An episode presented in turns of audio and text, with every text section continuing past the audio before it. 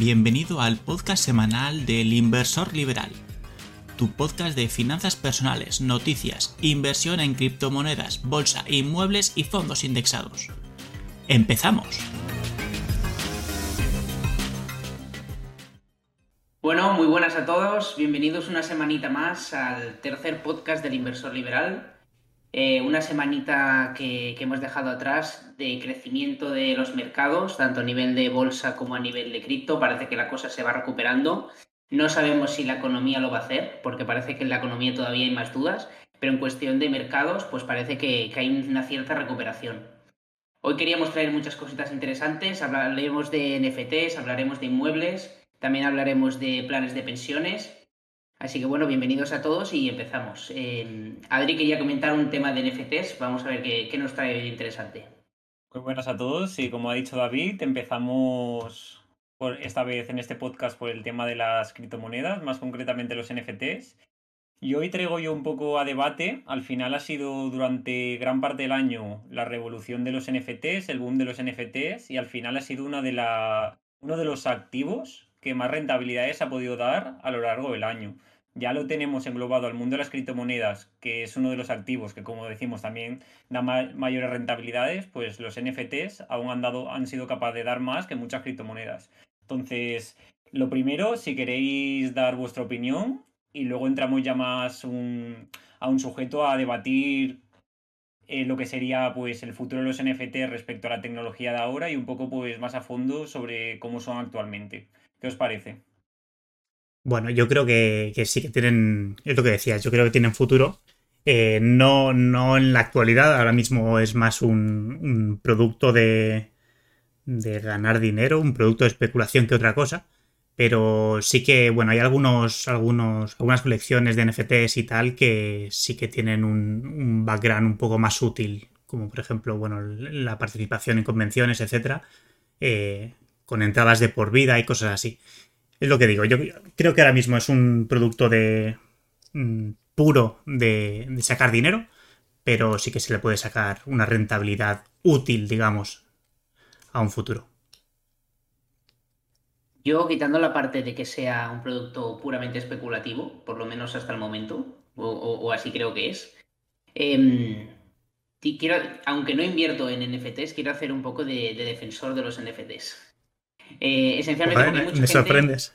Sí, sí, sí. Yo, yo, que vaya por delante. Yo no invierto, pero voy a defenderlos. Hay mucha gente que dice, a ver, al final lo que estás comprando es un pixel, porque además los NFTs, lo, lo, lo, lo bueno que tienen es que son feísimos todos, ¿no? O sea, esencialmente es una, es una característica de los NFTs. Em, pero claro, esto el otro día escuchaba, ¿no? Un, ¿no? Con un vídeo YouTube, creo que era, que decían, em, esto es como si tú, alguien tuves un cuadro pintado que son cuatro rayas, ¿no? Y ese, y ese cuadro te dicen, esto, este cuadro lo ha hecho un niño pequeño. Tú dirías, bueno, pues tiene valor cero, ¿no?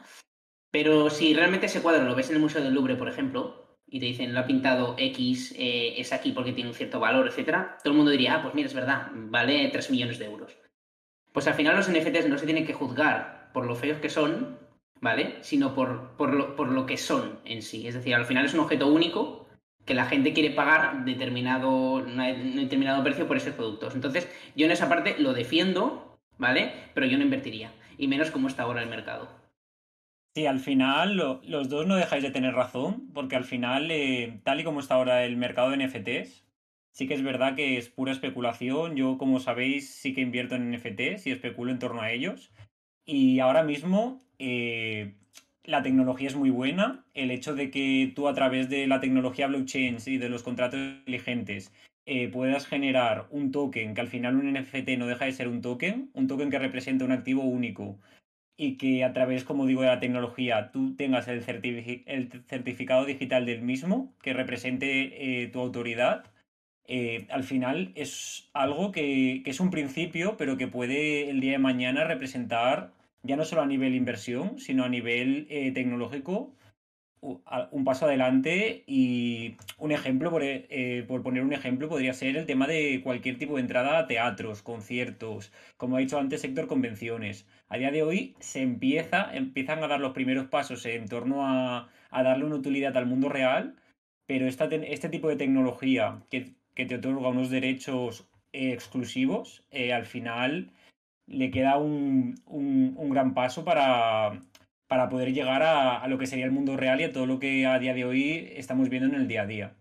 Sí, digamos que ahora mismo es un poco un borrador de lo que puede llegar a ser. Eh, obviamente ha habido una explosión y ahora mismo todo es especulación, pero, pero sí, es decir, mm, desde que comprar un CD tengas un NFT para acceder a los conciertos de tu artista favorito, hasta, bueno, lo que decías de entradas a teatros, hasta, bueno, las posibilidades son infinitas y, yo creo que con el tiempo iremos viendo esas posibilidades cada vez más.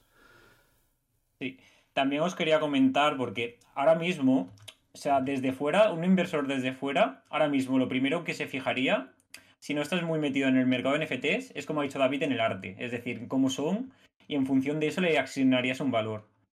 Pues eh, al contrario de eso, o sea, yo que estoy, como he dicho, en el mercado NFT, al final el arte es lo menos importante. Porque ahora mismo todo lo que es, o sea, principalmente las colecciones más caras, es que te dan eh, acceso directo a una comunidad muy restringida y exclusiva para, para miembros que, que, te otorgan una serie de privilegios que a día de hoy eh, van desde lo que ha pasado ahora mismo, con, o sea, la semana pasada, perdón, con, el, con los APES, que ha sacado una nueva criptomoneda y se ha revalorizado, no sé si ha sido inicialmente un por 400, un por 600, no me acuerdo. Eso ya son beneficios.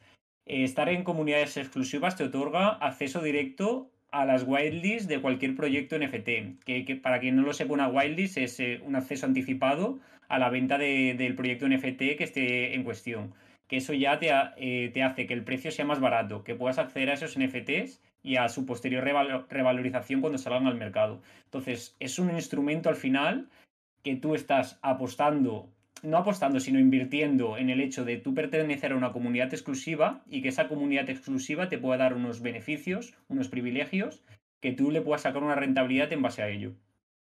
Entonces, por ejemplo, pregunta, ¿eh? desde, desde, la, desde la ignorancia. Estamos hablando de que con los NFTs hay inversores a dos velocidades, ¿no? Es decir, eh, eh, al contrario de lo que pasa, por ejemplo, en la bolsa, todo el mundo es accionista de, una empresa, ¿no?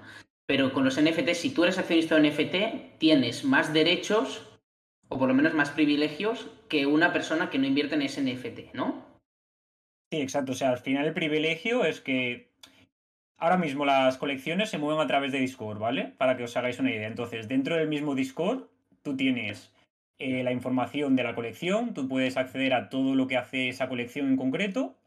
Y adicionalmente, para la gente que posee un NFT, ya eh, con el Discord se comunica automáticamente con la wallet a nivel tecnológico, automáticamente a través de unos programas que te asignan, si tú tienes, eres poseedor del NFT de esa colección, te asignan ya automáticamente unos roles en el servidor de Discord que te da derecho a acceder a unos canales exclusivos.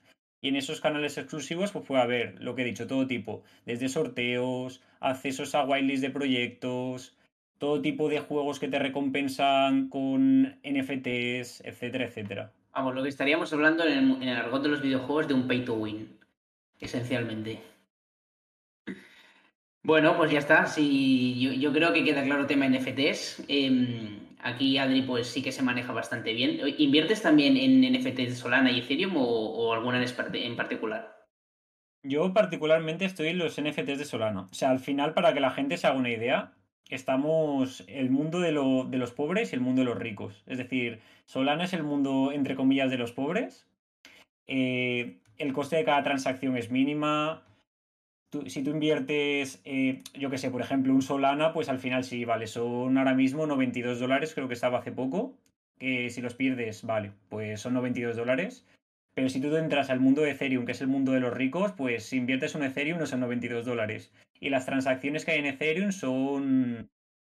Creo que ahora estaban por los 25 o 30 dólares por transacción. Entonces, yo ahora, yo particularmente es lo que digo, estoy en el, en, el, ecosistema de Solana y estoy especulando, invirtiendo en torno a, él. Estoy en varias colecciones que espero que a, valor de futuro en un par de meses se revaloricen bastante y me puedan dar una rentabilidad. Bueno, muy bien, pues vamos a ver si a futuro eh, aciertas, Adri, y todo esto tiene un impacto real.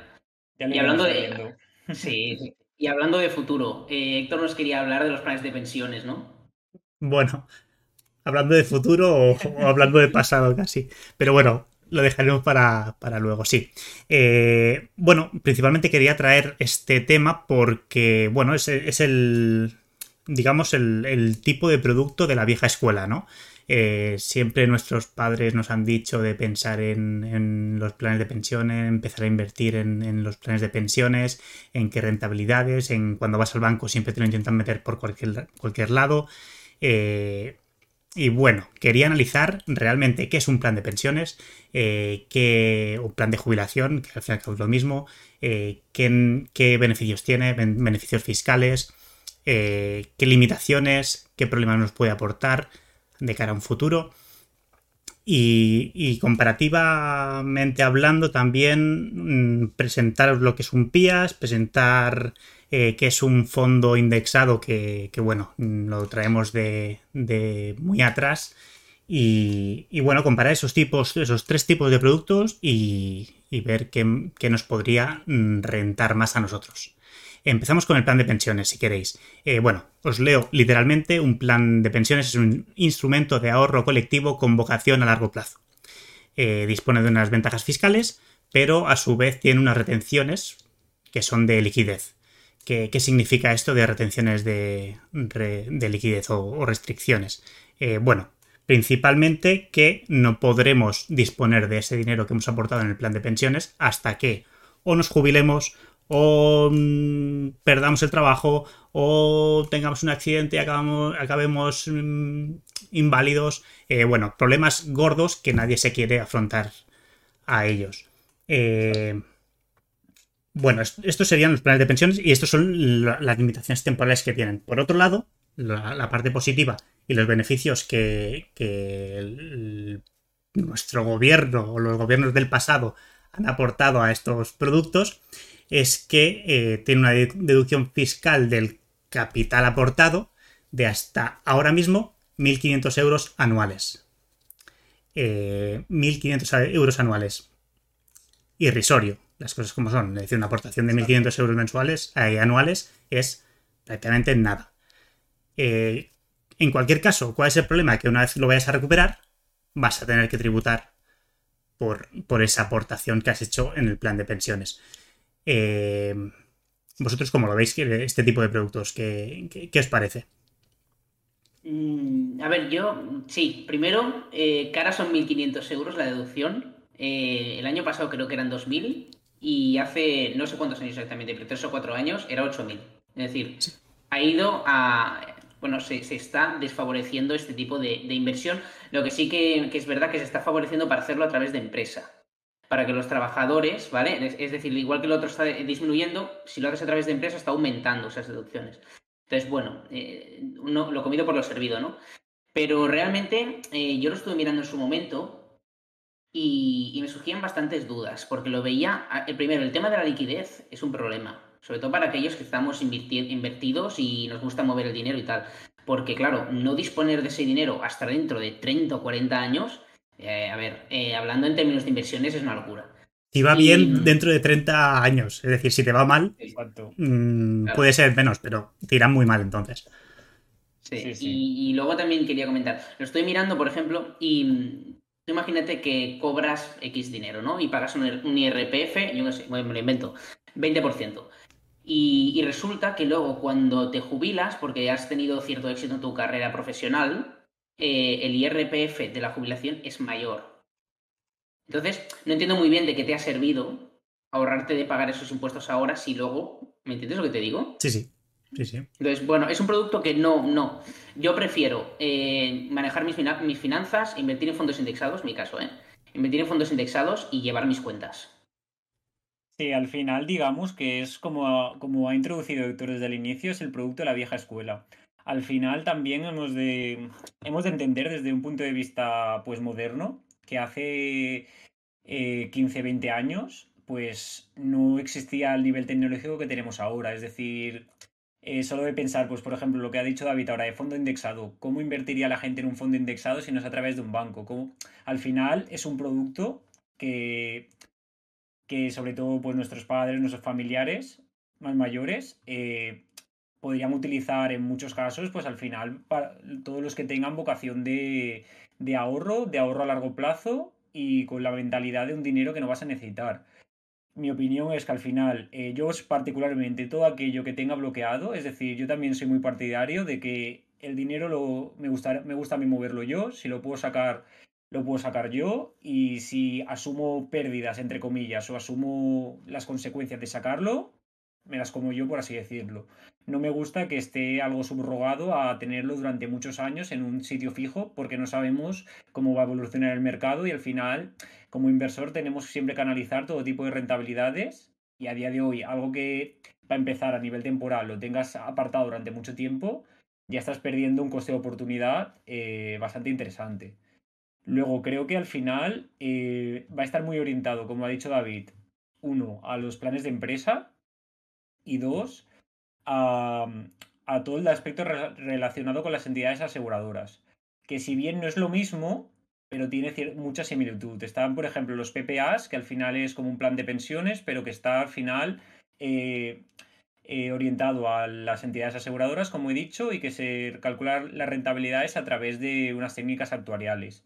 Y luego también hay otros productos como los Unit, Link perdón, y demás, que también están, eh, todos son muy similares a lo que serían los planes de jubilación, los planes de pensiones, pero orientado al sector asegurador, que al final, eh, dicho pronto y, fácil, es, tú quieres contratar un seguro, pues además de ese seguro, adicionalmente, pues puedes tener una garantía asociada a un PPA. Entonces, desde ese punto de vista sí que puede ser interesante no interesante a nivel inversión, pero sí interesante a nivel, eh, a nivel de seguros. Sí, bueno, es, lo que decía, era la segunda parte. Tanto los PPAs como los PIAs, como los Unit Link, eh, bueno, son otros tipos de productos de ahorro, digamos, que lo que te ofrecen o lo que mm, te ayudan en comparación a los planes de pensiones es que no tienes esta limitación de temporal, digamos, no, no tienes el dinero bloqueado en X años o esperando a una incapacidad, un fallecimiento o lo que decíamos. Eh, ¿Cuáles son los problemas principales? Que bueno, que las rentabilidades de los PIAs, PPAs, etcétera, son prácticamente nulas. Eh, me parece que ahora mismo estamos hablando de un 1%. Eh, tipos inferiores al 1%. Eh, es que os lo puedo decir yo, que yo por mi trabajo veo mucho, analizo inversiones de entidades aseguradoras y yo os puedo decir yo que, los tipos estaban por los suelos. Sí, sí, es que mm, en cualquier sitio donde lo metas eh, te van a dar más de un 1%, siempre y cuando sea un fondo indexado, un fondo de inversión o lo que sea. No lo metas en el banco y lo dejes ahí morirte porque mm, entre, entre inflación, etcétera, eh, vas a acabar perdiendo dinero. Muy bien. Es lo, que yo había pensado, digo, porque te dan un 1 y la inflación es un 7. Joder, pues vaya negocio. Sí, sí. o sea, terrible, ¿no? Mm, te la estás jugando y además vas a perder dinero sí o sí. Es decir. Sí, al eh, final yo es lo que he dicho. Es un poco lo que, tal y como lo veo yo, las entidades aseguradoras es un extra. Es decir, tú al final quieres contratar un seguro, quieres tener unas garantías asociadas y adicionalmente, pues te intentan colar entre comillas, porque al final las entidades aseguradoras al final es un proceso. Tú el dinero que das a cambio de tener un seguro, ellos lo, lo reinvierten para obtener una rentabilidad y al final hacer negocio de todo eso. Pues al final te intentan colar, entre comillas, este tipo de productos a raíz de contratar un seguro. Sí, sí. Y precisamente hoy estaba hablando eh, con un asesor de Mafre que me estaba explicando todos los productos y tal. y es que se veía claramente que lo que intentaba hacer es, metértela. Es, decir, te vendía el producto, esto es lo mejor, es, yo soy del, él decía, yo soy del 91, mm, estoy muy cerca de tu año de nacimiento, por lo que yo voy a ofrecerte lo, que, lo mismo que contrataría yo. Eh, eh, vale, no. Gracias, pero no. Dile que se pase por el podcast. Sí, sí, lo, había pensado, decirle algo y, y, que se pase un día y que intente vendernos la moto a todos. Podemos traer un tramitador de seguros y también podemos traer alguien que esté en el día a día del banco, uno de, cada tipo y a ver qué, nos ofrecen, ¿no? Sí, sí, sí, sí. estaría bien, ¿eh? Lo podemos pensar para, la próxima llamada que me haga, se lo comento, a ver qué dice. Bueno, el del banco seguramente te, te empezaría hablando también de inmuebles. Y, y los inmuebles precisamente es una cosa que no habíamos hablado hasta ahora y ahora vamos a hablar de ello. Como has hilado, ¿eh? Como has hilado. ¿Eh? Además, contento porque es su tema, es su tema. Ahora sí, sí, y bueno, lo que quería traer es: ¿conocéis alguna inversión que eh, todo el sistema económico reme a favor de esa inversión, que te dejen endeudarte a unos tipos del 1 o 2% actualmente y con un riesgo moderado? Porque esa es la descripción del apalancamiento financiero de los inmuebles. Es decir, mm, es, la inversión en la que tú vas a un banco y el banco te va a decir, ¿tú que quieres comprar una casa? Bueno, pues muy bien. Pues tienes aquí la hipoteca de toda la vida, 30 años, eh, fija, variable, la tienes, mira, un 1 o un 2%. Si tú vas a un banco y le dices, mira, yo quiero invertir en acciones de Tesla, em, dame, dame dinero y, me va, y me va a decir, bueno, pues toma, lo tienes a un 7%. Es decir, todo el sistema está pensado precisamente porque es un bien de primera necesidad y es un bien que todo el mundo necesita para, favorecer ese tipo de, compras, ¿no? Entonces, ¿vosotros conocéis alguna inversión que vayas al banco y te den esos tipos?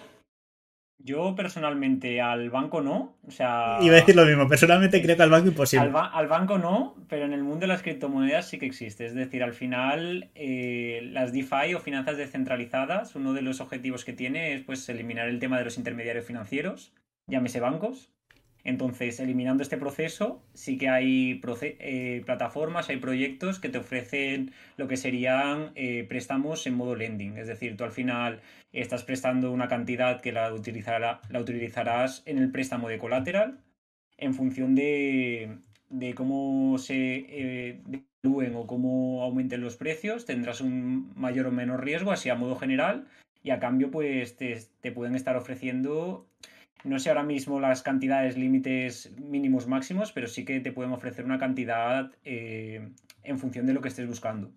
Sí que es verdad que, como digo, al final eliminas intermediarios y es algo que está todavía en pleno auge y crecimiento, pero... Sí, estoy de acuerdo. El único problema de eso es que siempre tiene que haber detrás, pues, em, unos financiadores, ¿no? En este caso, que tiene que, tiene, que, tiene que haber seguridad suficiente como para que la gente quiera prestar su dinero. En el caso de los bancos, es obvio que todo eso está regulado y que tú acudes al banco y tiene liquidez. Eh, las condiciones son conocidas, ¿vale? En, general, todos los bancos más o menos tienen la misma línea y además la gente puede comprar tipo de interés. Es decir, es una cosa que está relativamente entabulada. El mundo de las finanzas descentralizadas, si bien es cierto, se puede hacer, eh, aún falta. Pero bueno, como está en desarrollo, eh, veremos el día de mañana que a lo mejor soy yo el que voy a, a pedir una hipoteca, ¿sabes? Pero bueno, de momento eso es Está todavía todo a muy largo plazo, así que de momento la opción es la que vas a comentar tú ahora. Sí, y entonces lo que quería comentar es, em, para mí la ventaja principal de los inmuebles, ¿no? Eh, la gente cuando suele hablar de rentabilidades de los inmuebles, el otro día salió el, el, bueno, el resumen mensual de febrero de, Fotocasa y se decía que la rentabilidad eh, media había sido de en torno al 4%. Em, vamos a poner un ejemplo. No voy a, no voy a hablar de, aquellos gurús de Internet que hablan de rentabilidades de doble dígito, de 12, 13, 14, 15, ¿no? Vamos a poner un ejemplo medio. Vamos a poner una rentabilidad del 8% que sería equiparable, por ejemplo, a un fondo indexado y que no es difícil de obtener.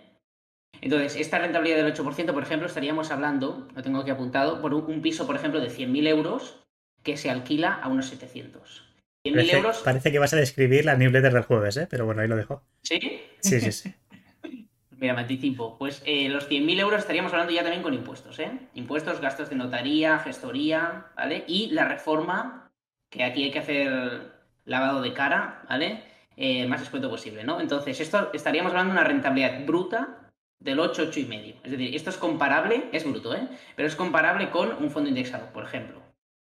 En cambio, eh, yo voy al banco, pido financiación, yo realmente no estoy aportando esos 100.000 euros. Yo estoy aportando eh, un 20% de entrada, por ejemplo, más una reforma, más los gastos de gestoría y notaría. En realidad estoy aportando 25.000.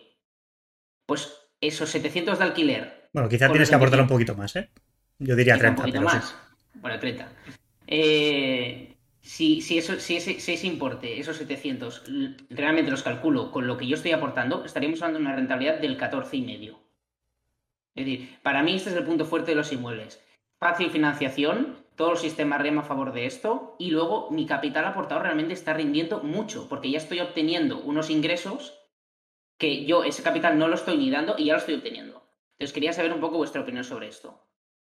Sí, bueno, yo mm, te lo cuento mm, de primera mano porque estoy en plena firma de hipoteca y bueno, todos esos números ya los he echado, eh, me he peleado con hipotecas y por eso decía que, bueno, que, la newsletter del jueves, que es la de hoy, porque saldrá el podcast el mismo día, eh, eh, bueno, habla de esto, habla de, la experiencia que, he tenido mm, en el proceso de compra de la vivienda y bueno, toda la lucha que he tenido con ello. Lo que decíamos, en comparativa de las DEFIs y, las hipotecas o el mercado inmobiliario, eh, bueno, yo creo que la principal es la puerta de entrada, digamos. Por un lado sería que, claro, necesitas esos 25.000, esos 30.000 euros para entrar a, esta, a este tipo de deuda. Y por otro lado, las DEFIs en principio tienen un riesgo mayor ahora mismo. Mm, es un mercado en auge, se está eh, empezando a crear ahora, entonces mm, el riesgo es mayor. Eh, pero sí, sí, todo el sistema financiero está creado para ello, está creado para la compra-venta de inmuebles con unos mejores o peores mm, beneficios o unos, sistemas más eh, acordes a, otros o, en, tiempos, digamos, porque bueno, en, en, el pasado habían ayudas mejores tipo deducción IRPF, etcétera, Ahora no lo hay, por lo menos en primera vivienda, creo recordar. Eh, pero bueno, sí, sí, yo estoy de acuerdo en, la, en la compra o estoy a favor totalmente y por eso me he metido en ello ahora mismo. Podría haber cogido ese dinero y meterlo en otro sitio y he preferido eh, comprar mi primera vivienda. Muy bien, y en ese caso tú, Adri, ¿te vas a ir a los inmuebles o vas a seguir los NFTs? no, yo creo que el tema de... Hay un tema que es importante recalcar y es en relación a lo que has comentado. Eh, al final mucha gente cuando está en el tema de los inmuebles, em, el tema de recibir financiación a raíz del banco y demás, eh, es como una palabra tabú, ¿no? Es decir, mucha gente a lo mejor piensa, pues yo prefiero pagar todo de golpe, o si voy a invertir, pagar todo de golpe, y a partir de ahí me está generando, yo qué sé, pues el mismo ejemplo que tú has puesto, 100.000 euros, los pago de golpe, si los tengo, ojalá. Eh, me está, a partir de ahí me está generando todo sobre cero, ¿no? Y eso al final es un error porque, como tú dices, al final eh, vas a tener, aunque parezca mentira, endeudándote, una mayor rentabilidad. No solo una mayor rentabilidad, sino que con el dinero que tú no estás utilizando para la compra de tu primera vivienda de inversión, vas a poder también eh, utilizar ese dinero eh, restante o para invertir en otro tipo de activo o para seguir haciendo un efecto bola de nieve en el tema de los inmuebles que al final te puede dar a comprar más viviendas. Claro, al final si tienes los 100.000 euros, ¿eh? ¿eh? pues compra dos, por ejemplo. ¿Me entiendes? Al final compra dos, financia la mitad de cada uno, si, si te sientes cómodo, es decir, ya aprovecha, aprovecha el sistema que te, que te favorece, ¿no? También si te da el límite de deuda, ¿eh? porque no puedes superar el 40% en principio de tus ingresos mensuales, etcétera. Pero sí, sí. Sí, eso es cierto, eso es cierto. O puedes comprarte uno aportando el mínimo, entrada más gastos, y el resto meterlo a cualquier tipo de inversión de las que estamos comentando. Que precisamente es lo que he hecho yo. NFTs. Bueno, NFTs no me he metido, pero. bueno, muy bien. Pues yo creo que hoy hemos hecho. Hoy ha estado interesante porque hemos hablado de inmuebles, que hacía mucho tiempo que yo quería hablar de inmuebles. Hemos hablado de. es decir, inmuebles quizás la, es la más tradicional de todas las inversiones. Pero sí que viva.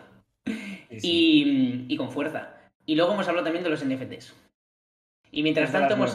¿Qué de las nuevas? Y mientras tanto hemos hablado de los planes de pensiones que le quedan dos días.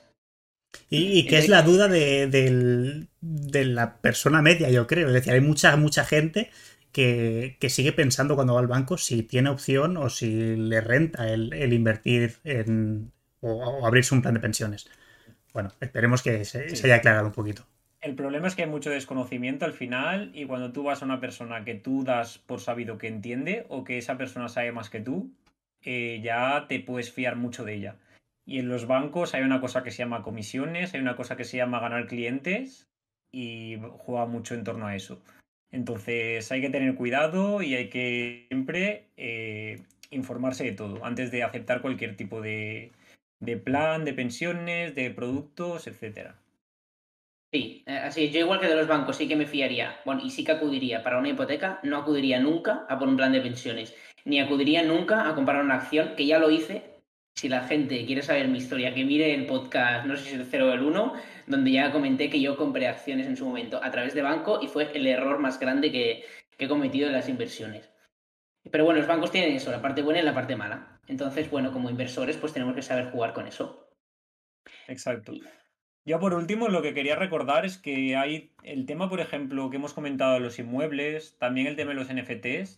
Eh, vamos subiendo periódicamente publicaciones a nuestra página web en donde podréis encontrar todo tipo de inversiones. Entonces, normalmente temas que comentamos aquí, siempre lo podéis encontrar en la página web, en la sección específica para ello y demás. Así que un poquito de publicidad y también, por último, también quería decir a la gente que cualquier tipo de tema que queráis que traigamos eh, ya sea de inversión, de finanzas personales, noticias de la actualidad, lo que queráis, lo podéis dejar tanto en los comentarios como nos lo podéis enviar por mensaje a través de Anchor, cualquier tipo de plataforma. Ah, estamos a, vuestra entera disposición. Así es, muy bien, pues bueno, yo creo que lo podemos dejar hoy por aquí y, nada, pues un saludo a todos y esperamos veros pronto. Nos vemos en la próxima. Muy bien, hasta luego.